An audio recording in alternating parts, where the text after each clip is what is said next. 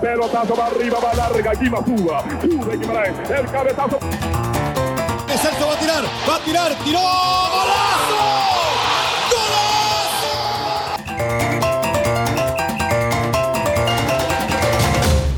Hola amigos y acompañantes del podcast de Celso y Guima. Esta semana hemos querido incorporar una entrevista que nos ha hecho con CACAF, en la cual nosotros nos divertimos bastante, la pasamos muy bien y creo que la conversación va a ser muy agradable igualmente para, para todos ustedes. La próxima edición ya nos incorporaremos otra vez con un invitado muy especial y espero, mientras tanto, que puedan escuchar esta entrevista que gentilmente la gente de, de, CONCACAF nos ha permitido ponerla acá en nuestro podcast. Sí, así es, como dice mi papá, fue una entrevista bastante interesante, como son estas entrevistas que siempre nos hacen en dúo, ¿no? Así que, que, bueno, les compartimos esta entrevista, más o menos es como, como media hora, en donde tocamos diversos puntos de la selección, de relación de padre e en fin, bastantes cosas eh, muy puntuales y que, que, bueno, fue que una entrevista que nos, que nos gustó mucho y queríamos compartirla. Y como dice mi papá, a partir de la próxima semana volvemos al ritmo habitual de entrevistas y conversaciones con invitados e invitadas muy especiales para, para nosotros y que creo que nos, nos dan y nos proporcionan un punto de vista y una perspectiva diferente en cuanto a, al fútbol y a la vida se refiere. Así que ¿no? pues juntamos la, la entrevista de CONCACAF y pura vida.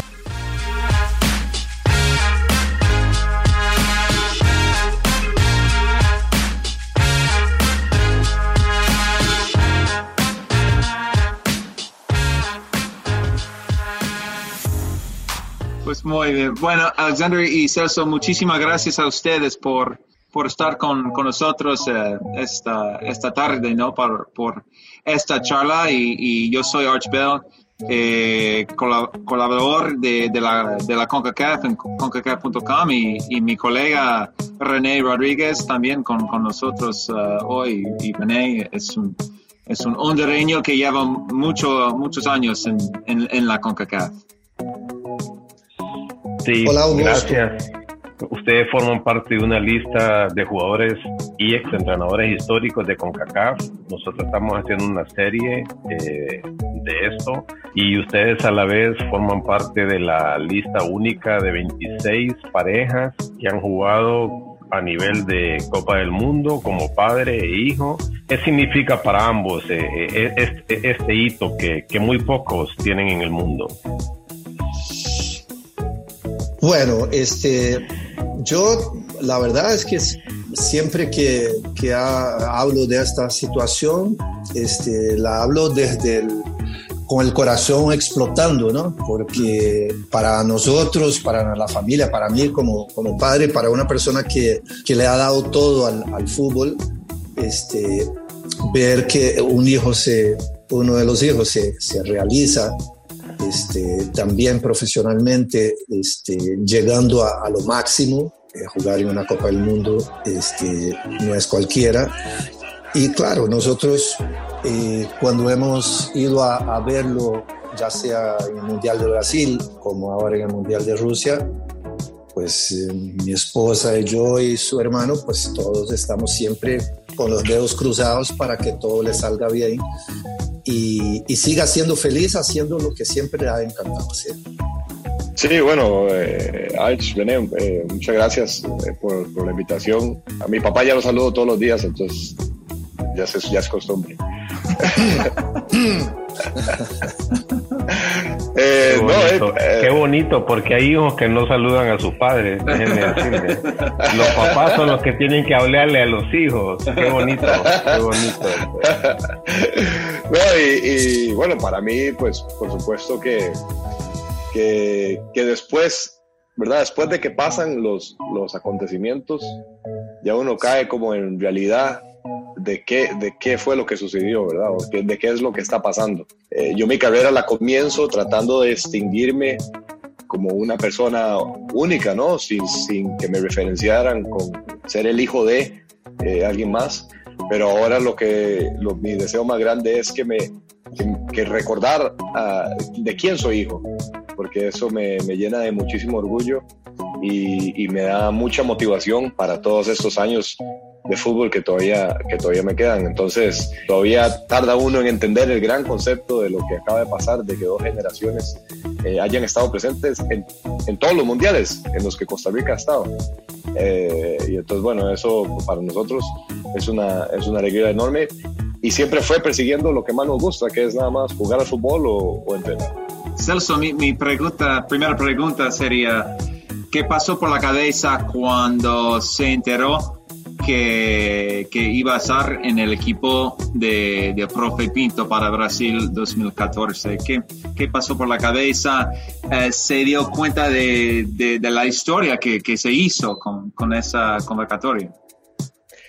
Eh, sí, bueno, digamos que durante la eliminatoria, eh, pues ya uno lo, le van como diciendo, ¿no? Ya más o menos como, ok, sí, esto puedo ir, o sea, se puede dar, porque uno va intuyendo como jugador en los entrenamientos, en los partidos de preparación, durante la eliminatoria, eh, pues uno, es, uno puede captar todas esas señales y puede, puede ir diciendo, ok, sí, sí, yo creo que sí estoy dentro.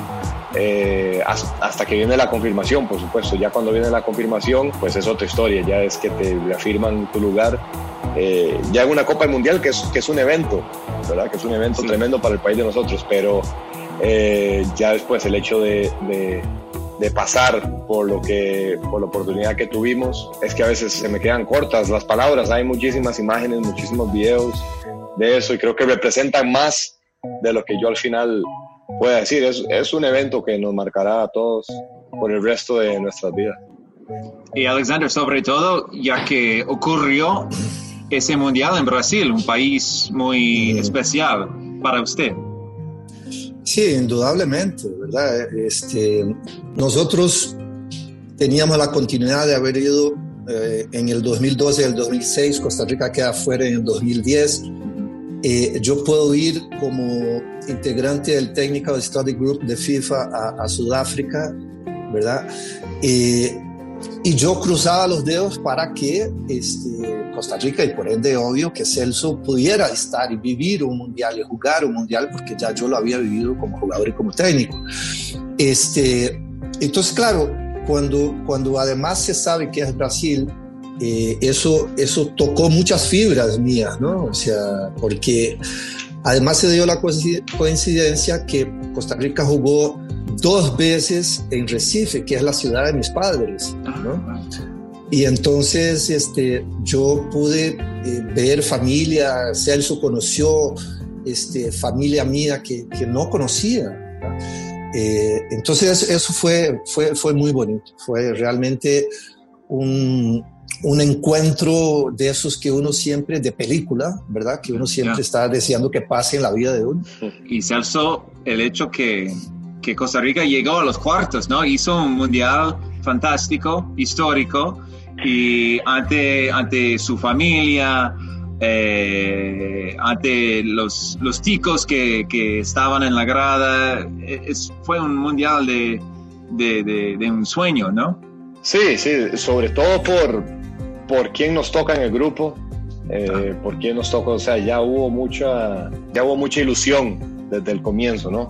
es, eh, a nosotros nos hacía, todo el mundo me preguntaba, bueno, pero van a jugar con tres campeones del mundo. Y yo decía, sí, claro, ¿para qué uno va al mundial si no es a jugar contra los mejores? Entonces, este, desde ahí creo que todo comenzó, comenzó muy bien, muy bien para nosotros desde mi perspectiva, porque a los jugadores eh, nos hacía una ilusión tremenda enfrentarlos y, y, una vez que uno gana el primer partido, ahí es ya muy difícil este, perderle el hilo a, a, las sensaciones, ¿verdad? Entonces las sensaciones que se generaron fueron, que se generaron fueron muy buenas y pues, pues a partir de ahí toda esa eh, vibra que tenía el equipo pues la llevamos hasta, hasta los cuartos que bueno que hasta ahí hasta ahí nos dio hasta ahí nos dio porque ya ya los penales ya fue otra historia nosotros decimos que tuvieron que poner a dos porteros para poder sacarnos del mundial. está bueno, está bueno eso, está bueno. Es, es la verdad. Y Alexander, como, como padre en la grada, viendo los partidos, viviendo los partidos, es una cosa ser jugador en un mundial, entrenador en el mundial y después un padre, ¿no? O aficionado en, en el mundial. ¿Cómo, ¿Cómo lo vivió? Me faltaba, me faltaba esa parte de mi carrera, verlo como aficionado. Sí. Ah, y, y fue sabrosísimo. Vos podés vivir muchas cosas que yo no pude vivir como, como mundialista, ya sea como jugador y, o como entrenador, porque entonces ahí sí podés vivir toda esa efervescencia que se da en, en, las calles y más como era en Brasil, ¿no? O sea, este, yo podía entender qué era lo que estaba pasando y la repercusión que, que el fútbol tiene en mi país de, de nacimiento. Eh, y entonces, claro, eh, conforme Costa Rica eh, iba pasando, ¿verdad? Nosotros, ¿verdad? Y yo sabía eh, lo que podía representar para, para todos, para, para, y para Celso, obviamente, la repercusión de, de, de, hacer un mundial, como él bien lo dijo, como lo hicieron ellos, ¿verdad? O sea, la repercusión para sus carreras fue, fue tremenda. La verdad, si Costa Rica hubiera pasado eh, a semifinales, Costa Rica se hubiera borrado el mapa. Entonces mejor que, que, que se quedara así, porque eh, esto, o sea, era, si era una locura allá, ahora imagínense acá en Costa Rica, ¿no? Eh, eso sí que, que a mí me, me, ha llamado mucho la atención, porque esas experiencias de esa alegría desbordante de un país, yo cuando estaba en Italia 90 como jugador, nosotros no la imaginábamos.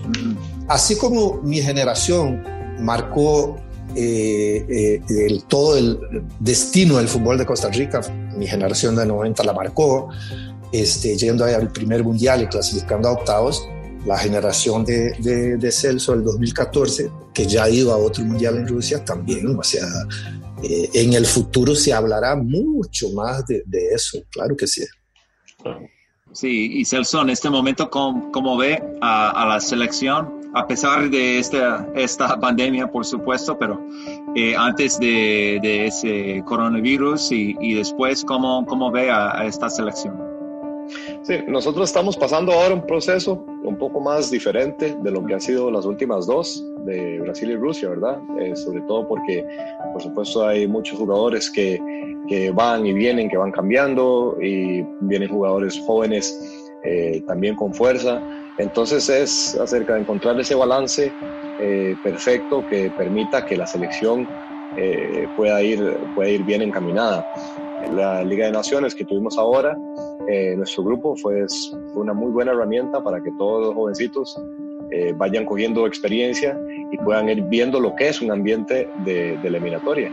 Que ojalá que para ese entonces pues ya vamos a estar con público y, y todo volver dentro de, cierta, dentro de cierta normalidad. Pero, pero bueno, yo creo que, que todo ese tipo de experiencias a, a, las nuevas generaciones y a nosotros pues nos viene bien para ir conjuntando. Va a ser difícil, va a ser difícil por todos estos tiempos, pero yo creo que el cuerpo técnico que está ahora y lo que hemos venido cada uno haciendo en nuestros clubes nos va a dar las armas suficientes para, para poder ir a, a otro mundial, sabiendo que las otras selecciones se están preparando muy bien también. Sí, sí. Pues Alexander, eh, quiero saber, me, inter me interesa saber si si, si usted y, y Celso se habla mucho, ¿no? Después de los partidos, después de cada partido, se habla mucho repasando sobre los partidos, hablando sobre tácticas, cosas así, o, o, o no? Bueno, imagínate que si hablamos mucho que hasta nos inventamos un podcast los dos. ¿Ah, sí?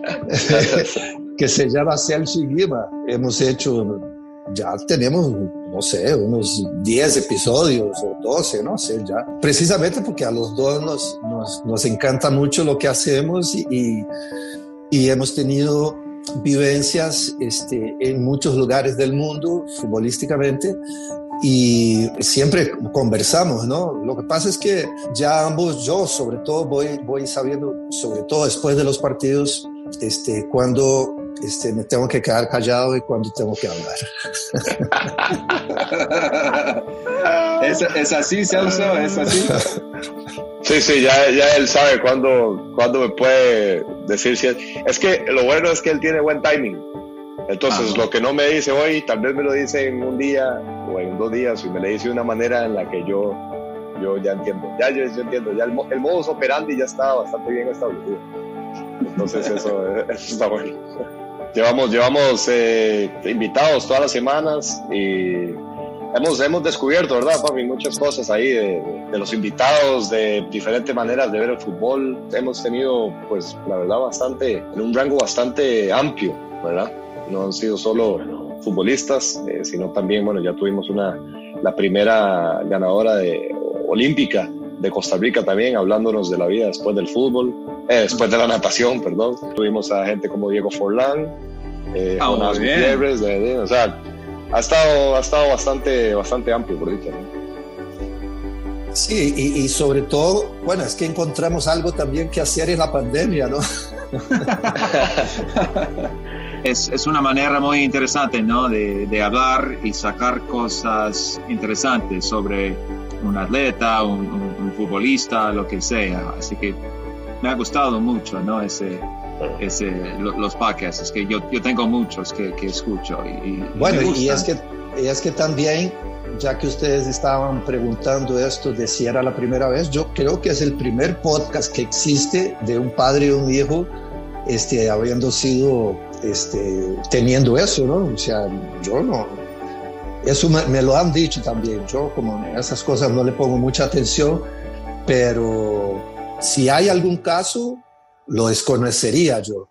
Yo quiero preguntarles ya para cerrando eh, de, de los de las participaciones suyas, señor Guimaraes, como jugador de una Copa del Mundo que marcó la historia de Costa Rica por primera vez, histórica, y como técnico. ¿Qué lo dejó marcado para siempre de esas participaciones en las Copas del Mundo?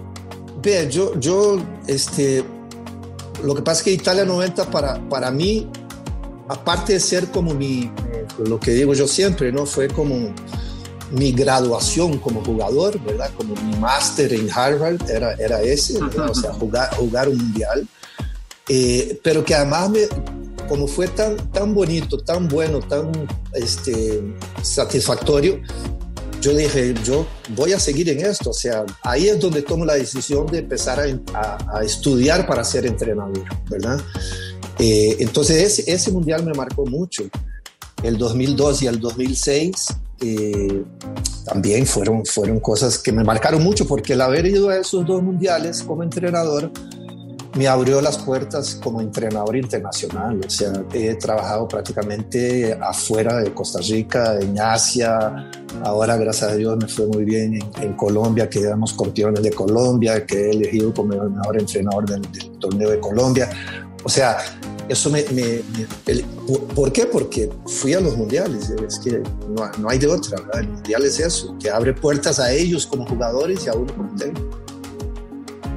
Bien, muy bien. Pues Celso, una, una pregunta mía es, eh, ahora está en, Europa jugando, pero ¿le interesa jugar en, en la MLS o, quizás un, regreso al fútbol costarricense? ¿Qué, qué, qué espera ¿no? del, del futuro de, en, su, en su carrera? Sí, sí, definitivamente. Yo creo que eso uno siempre lo tiene, eh, lo tiene ahí, ¿no? La verdad que es un, es un mercado que, que es, que es muy atractivo. Eh, eh, hay tantos jugadores costarricenses ya ahí. ¿no? En la MLS y hablan, te hablan también de, de la liga que, que, por supuesto, uno siempre, uno siempre se lo plantea. Este, si algo me ha enseñado ahora la vida es que pensar en el futuro mucho también no vale, no vale de mucho, ¿verdad? Porque todo puede cambiar tan rápido que, que, que, bueno, pero uno tiene, casi siempre tiene planes y tiene este, un camino trazado en lo que quiere hacer y bueno, lo importante es mantener las, las opciones abiertas, así que, que vamos a ver qué, qué para el futuro. René, hay, hay, hay sitio ahí en Miami, en, para, en el Inter Miami para, para Celso. ¿Qué, qué, qué parece? ¿No? ¿Puede Yo- arreglar yo creo- un, un lugar para él? Yo, yo creo que con la calidad que tiene Celso y su récord tan profesional, yo creo que Celso podría encajar en cualquier equipo de la Cualquier MLS. equipo, sí. En cualquier equipo de la MLS. O sea, Ah, ahí, yo- ahí- ahí está mi representante, ¿eh? Ahí una vez. Bueno, pero Bueno, ahí, te- ahí va, ahí va, ahí es un combo, ¿no? Ahí tendría que ser un combo. Yo solo tengo una pregunta más porque yo sé que Arch va a hablar de otros temas eh, más eh, de eliminatorias y todo. ¿Se miran ustedes una vez siendo pareja? Eh, el señor Guimaraes por su experiencia como el técnico de cabeza y Celso su asistente para irlo eh, dando los primeros pasos. ¿Se miran alguna vez formando una pareja eh, en un cuerpo técnico? Como a mí me gusta mucho conocer el mundo y, y- y viajar, pues que me ponga de scout y voy y veo los partidos y les llevo los, los informes y con mucho gusto. Ay, interesante, a ver. Entonces, Ya, Celso, eh, pues usted dijo antes sobre eh, los partidos de la eliminatoria de Costa Rica y, ya viene otro ciclo de, eliminatorias de, la CONCACAF. Son partidos muy bravos, ¿no? Eh, sobre todo ante, por ejemplo, México, Estados Unidos. Em, explica, ex- explíquenos cómo, cómo son esos partidos, a jugar esos partidos y la mentalidad que, que un futbolista tiene que tener en esos partidos. Bueno, son, por supuesto que jugar con, con Estados Unidos y con México, por supuesto, es siempre, siempre especial. Eh, pero también jugar contra selecciones que han progresado tanto, como, como la selección, por ejemplo, hondureña, como la selección de Jamaica, son visitas muy difíciles.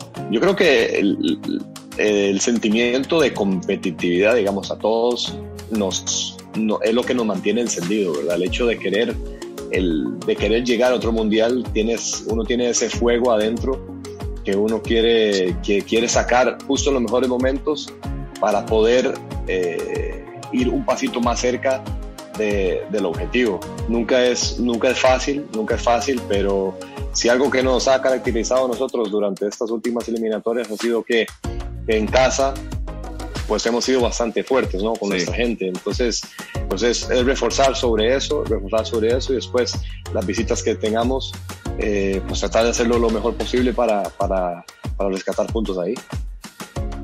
Sí, Alexander, como, como entrenador, eh, ¿cómo, cómo, cómo vive esas eliminatorias?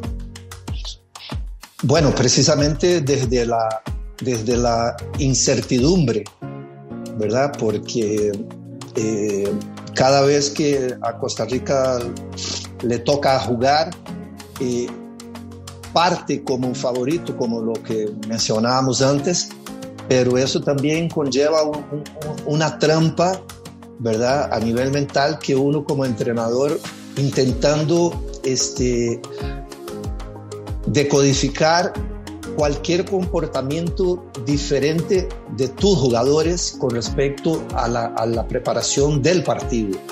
Todas estas selecciones, las otras selecciones, eh, lo- la ven así a Costa Rica. Bueno, a mí, me tocó trabajar con la selección de, Panamá, ¿verdad? Y, y- y uno percibía, ¿verdad? Eso. Entonces, eh, desde, ese, desde ese lado, uno sabe que, que hoy, por ejemplo, para ellos ahora, eh, las visitas al Caribe son, son, siempre fueron, pero ahora han crecido mucho, ¿verdad? Y, y la pasada este, Copa de Oro fue- se, se vio, ¿verdad? Y, y entonces, claro, este, porque ya cuando, cuando hay partidos como Estados Unidos, México, que, que, que uno no necesita motivar mucho o, o inspirar mucho, ¿verdad? A los jugadores. Aparte de todas las planificaciones tácticas y esas cosas, pero eh, sí estos otros partidos, porque estos otros partidos son los que si vos este, eh, dudás, te sacan los puntos que al final te pueden eh, no, no ir, no dejar ir a un mundial. Sí, así, pues así lo ve Celso, son, son partidos muy difíciles, ¿no? Muy complicados a jugar. Por ejemplo, en el Caribe, una región que ha mejorado mucho, ha crecido mucho con, con su fútbol. Eh, esas visitas a una isla, la comida es diferente, eh, todo es diferente, es, es, son partidos complicadísimos, ¿no? Sí, sí, porque, bueno, primero creo que es la región que más ha crecido eh, en los últimos años, ¿no? Entonces, todo el ambiente, ¿verdad? Todo el ambiente, cuando uno va allá, también es un ambiente, también uno trata de no caer en ese ambiente relajado, de, de casi, ¿no? De casi relax, que da la impresión, porque claro, uno va a los hoteles, como todos los hoteles, casi todos son, son de playa, pues uno, uno hace la asociación de playa con descanso, con eso, entonces realmente mantenerse eh, en el objetivo es, es, es, una tarea difícil para el entrenador de mantener a sus jugadores. Bueno, aquí venimos, venimos aquí a esto, venimos a, a ganar acá, venimos acá a ganar y no a dejarse llevar por, por, por esas cosas. Entonces, algunos campos, eh, algunas canchas son artificiales también, uh -huh. eh, lo cual nosotros tal vez no tenemos eh, la costumbre. Todos, la, la, mayoría de estos jugadores, todos compiten a un grandísimo nivel, todos están en championship o juegan en ligas francesas sí. o juegan, ¿verdad? Todos están compitiendo en un gran nivel. Entonces, Holanda, sí. Holanda, claro que sí. Entonces, realmente es muy difícil este, llevarse puntos de ahí. Entonces, por eso es que uno los valora tanto. Nosotros como jugadores los, valoramos, los valoramos muchísimo. Y ya aquellas, aquellas versiones de, de que se goleaba o se ganaba eh, pues fácil, eso ya, eso es ahora ser así, eso es ahora así, así, y ha sido por el crecimiento eh, pues que han tenido todos ellos. ¿Y qué le, qué le parece del, del formato, no? Con, con, ocho equipos en esta, en esta última fase de eliminatorias. Eh, eso me, me, parece que la, va a ser mucho más competitivo, ¿no? Con ocho, ocho equipos en vez que, en vez que seis. ¿Cómo, cómo lo ve? Bueno, mira, es, es, así, ¿no? O sea, ahora esta reestructuración se tuvo que dar debido a, a lo de la pandemia y, y, bueno, nosotros estamos plantados en, ya en la fase final, por lo cual de, de, desde mi posición estamos, estamos en, una, en una buena posición que, no, que nos merecemos debido a nuestros resultados anteriores, o sea, que nosotros nadie nos ha nos ha regalado nuestra posición, hemos luchado muy duro para, para, para estar ahí. Ahora, es verdad que, que nos, nos, enfrentamos a una eliminatoria más larga, eh, sobre todo con, esa, con esas jornadas en junio, que, que, son, que son cuatro, ¿no? Cuatro en un, en un mismo mes, me parece. Yo creo que sí. sí. Entonces, ¿verdad? Entonces va a ser algo... Eh, eh, esa, esos partidos, por ejemplo, de junio son, son importantísimos, son importantísimos. Lo mismo que cuando en la hexagonal eh, era acabar un partido en casa y empezar en la próxima fecha FIFA en casa, eran seis puntos vitales, ¿verdad? Entonces, este, creo que el, el hecho de ir generando puntos eh, a la selección, eh, a nosotros nos va a brindar mucha, mucha, mucha confianza. Y Alexander, ¿qué, qué opina usted de este nuevo formato? El, el, el formato como tal, este, primero yo creo que que si se juega con público, las federaciones deben estar muy contentas porque hay más taquillas, ¿verdad? Eh, eso por un lado. Eh, por otro lado, lo que yo más veo como entrenador eh, es que a todos los técnicos de, CONCACAF y más aún a, los llamados, digamos, a, a, a clasificar o a pelear un repechaje, eh, deben de estar pensando muy, mucho, mucho, porque ellos no han podido, ningún técnico, no solo de CONCACAF, de, en general, ¿verdad? De selección, ha podido trabajar prácticamente en el año 2020. Han perdido la oportunidad de terminar de sacar conclusiones son, sobre X o Y jugadores para tener ya, antes de empezar la eliminatoria, que era lo que uno siempre tenía, uh -huh. este, ya un, un, un, mapa, ¿verdad? De, de, ruta y de tus jugadores. Y, y creo que en ese momento es el gran dolor de cabeza para, para los entrenadores de selecciones, es, es eso. Y más aún que esta eliminatoria, todos los países, la gran mayoría de los países de CONCACAF, están en cambio de generaciones. Y entonces eso también uno como entrenador eh, necesitaba estos partidos de preparación para ir digamos, teniendo una escogencia mucho más certera, entre comillas certera, pero, pero mucho más, con más datos, ¿verdad?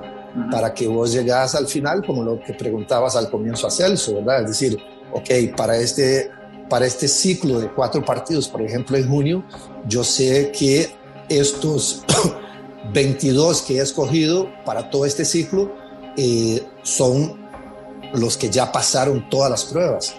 Eso es lo más complicado a mi modo de ver ahora. Bueno, Alexander Celso, un placer. Muchísimas gracias. Que, que tengan un buen fin de semana, ¿vale?